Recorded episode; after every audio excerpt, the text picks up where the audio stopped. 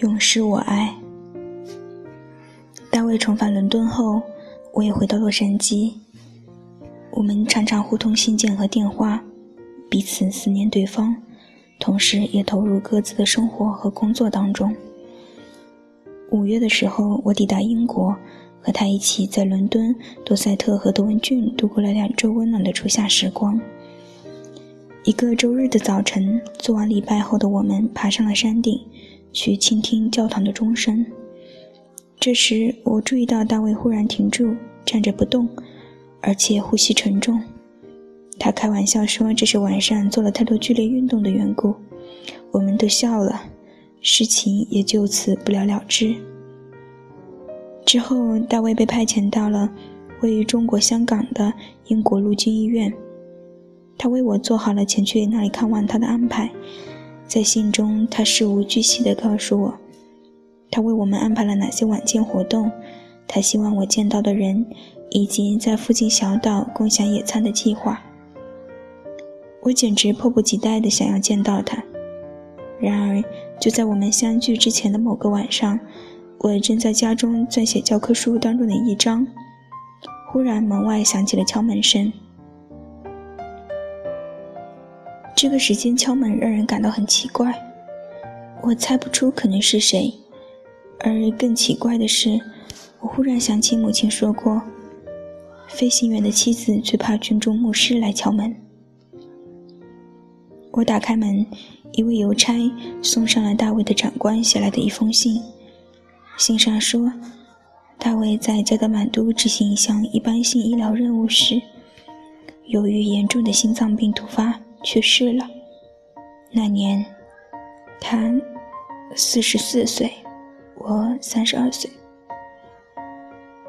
当时的我几乎没有任何悲伤，我只记得自己坐了下来，继续我的工作。过了一会儿，我给我的妈妈打了电话，我还同大卫的父母和长官通了电话。即便在我们讨论葬礼的计划安排时，大卫的死对我来说仍然毫不真实。我在极度震惊的情况下完成了一系列行动。我订了机票，在第二天早上上了一节课，召开了诊所的员工会议，换发了护照，收拾好我的衣物，并仔细收集所有大卫写给我的信件。我一登上飞机，就立刻将这些信按照书写的日期排好了顺序。并且决心在抵达伦敦之前，绝不去看他们。第二天，在海德公园，我终于坐下来阅读，却发现自己只读到第一封信的第一段，就无法控制的抽泣落泪，再也没办法继续看下去。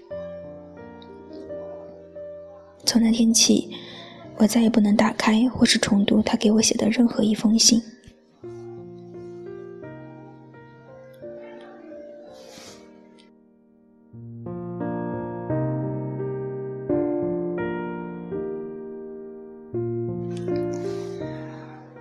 亲人的葬礼，我到哈罗德百货商店买了一顶参加葬礼用的黑色礼帽，然后与大卫的长官一起在他们的俱乐部共进晚共进午餐。从工作职位上看，他是英国陆军的一名精神科主治医师；而从性格来说，他是一个和蔼、坦率、善解人意的好人。他已经习惯与那些丈夫意外死亡的女人打交道。知道他们会不顾一切地否定现实，所以也非常清楚地看到，我根本还没有开始接受大卫去世这个事实。他和我就大卫谈了很久，说了很多他与大卫交往和共事多年的经历，告诉我大卫是一个多么了不起的医生和朋友。他还说，他认为读上一段尸检报告，虽然会令人非常难过，但是会很有帮助。表面上来看，这是为了让我明白，没有任何医疗或是医学干预手段可以挽救大卫的心脏病。但事实上，他很清楚的知道，冷血的医学语言足以震醒我，让我开始去面对整件事情的终极含义。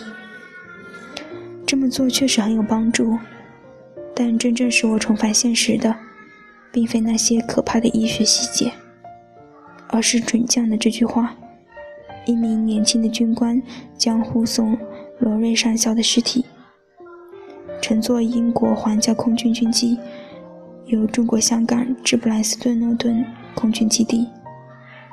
大卫不再是罗瑞上校，也不再是罗瑞医生，而是一具尸体。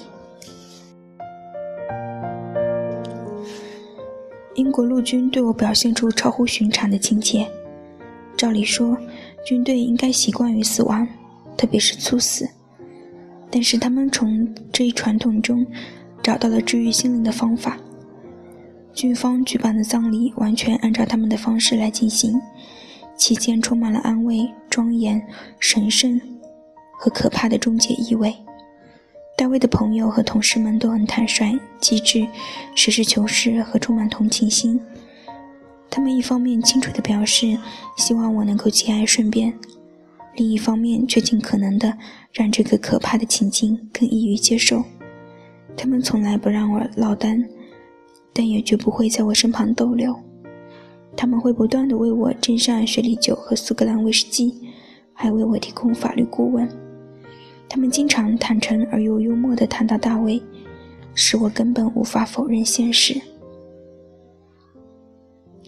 在葬礼过程中，准将坚持要我与大家一起合唱赞美诗，并且在特别令人难过的时刻，用手臂抱住我。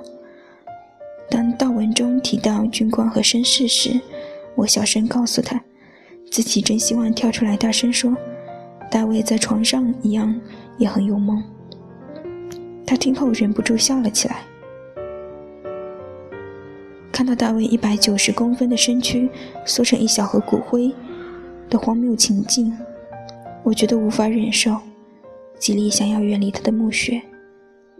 尽管如此，准将仍将我推向前去看，要我接受事实。并相信，只能如此。